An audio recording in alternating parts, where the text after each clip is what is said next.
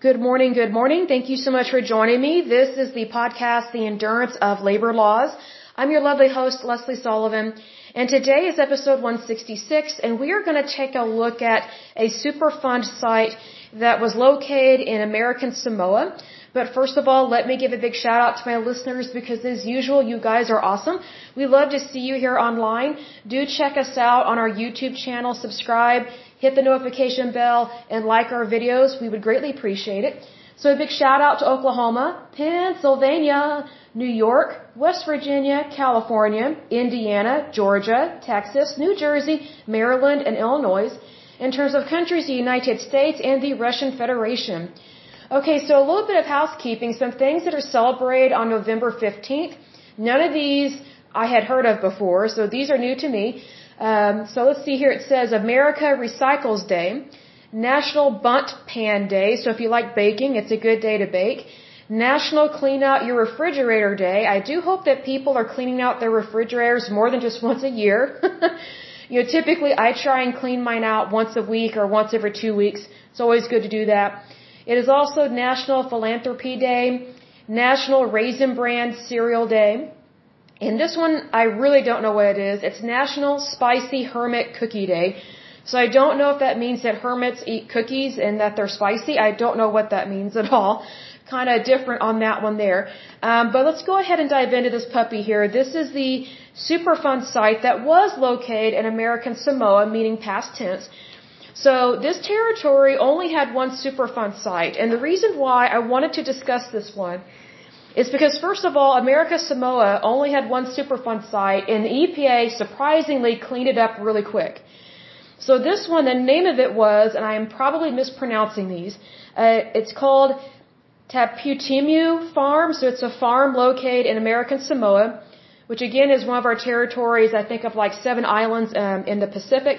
And this location of this one, where the Superfund site was, was in Pago Pago, I think is how you pronounce it. The issue with this one was very interesting.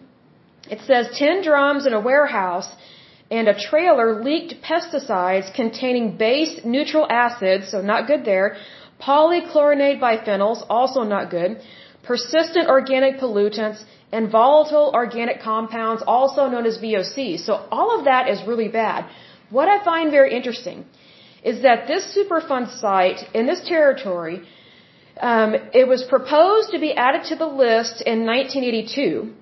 It was added to the list fairly quickly. It was added to the list in 1983.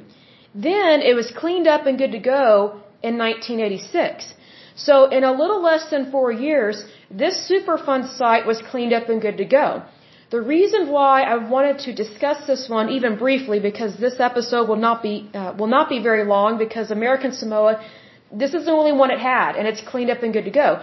What I wanted to mention here with this is that the EPA actually did its job and did it, did it well in regards to this Superfund site, and I'm shocked by this because, as we have seen in times past, usually it takes forever, it takes years to even be recognized that an area is toxic and hazardous to the environment, which also includes people and livestock.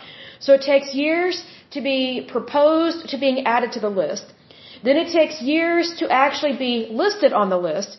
Then it takes even more years, even more time for it to actually to be cleaned up and good to go. This one I mean, this happened so fast compared to the others. The others, it took several decades, and some of them are still sitting there decade after decade after decade. So, my thing with this, I really hope and pray that the EPA takes a look at this Superfund site and identifies the protocols and the procedures that actually worked to help get this site cleaned up and good to go in, in a little less than four years. Because I think that is actually a really good timeline that we can definitely apply to every single Superfund site on the national priorities list, as well as all the other Superfund sites. Because remember, the list that we are reading from is just the national priorities list, which is a very small segment of these. So we're only looking at a snapshot of the whole picture. Again, the national priorities list maybe has about 1200 to 1400 of them on there, whereas grand total, there are about 40,000 Superfund sites located in the United States as well as within our territories. So again, I hope and pray that the EPA takes a look at this one because this is a slam dunk in terms of in terms of what exactly the EPA is supposed to do. And in terms of what they are supposed to do they are supposed to clean these things up. It's not supposed to just sit there year after year decade after decade causing a problem.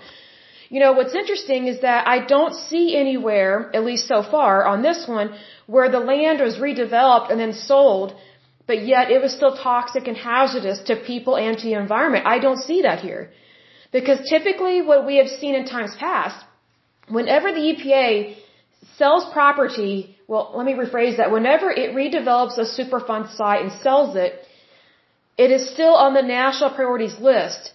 So it has not been completely deleted. And the reason why is because those sites, even though they have been uh, cleaned, well, they're not cleaned up, but they have been redeveloped and sold, they they still have a toxic level to them, but it's just a lower level than what is considered lethal.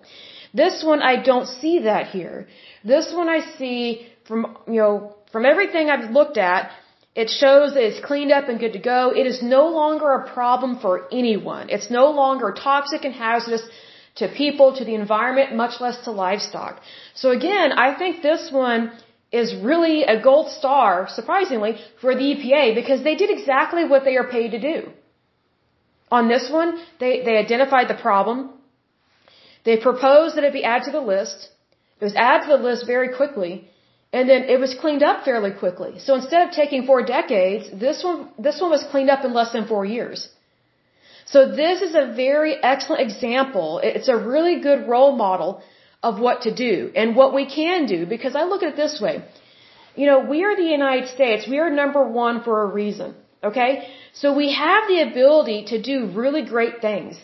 Even in the face of adversity, even in times that are really tough, even when a situation seems really bad, we actually do have the ability to do great things and to clean this stuff up.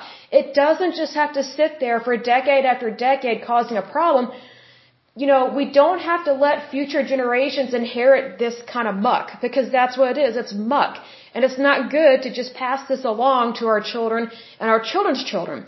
Usually whenever people inherit things, it's supposed to be something that's actually for their good.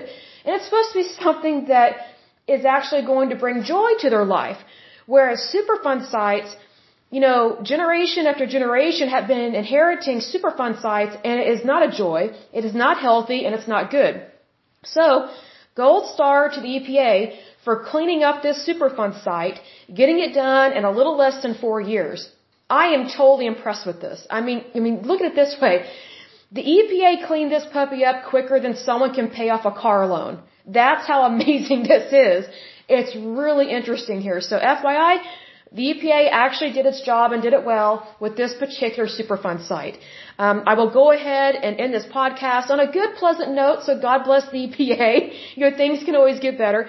Um, but I will go ahead and end this podcast. But as usual, until next time, I pray that you're happy, healthy, and whole. That you have a wonderful day and a wonderful week. Thank you so much. Bye bye.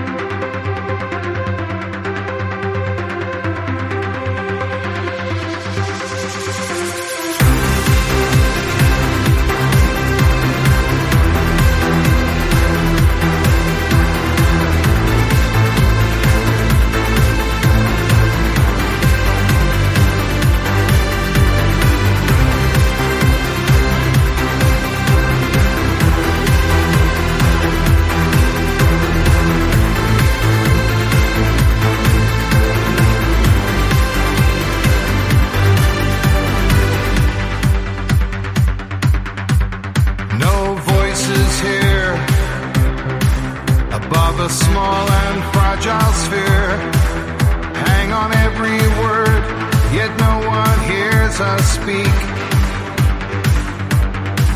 So it's only left to ask. It's changed to quite a task? From the smallest depths, waves transform the earth.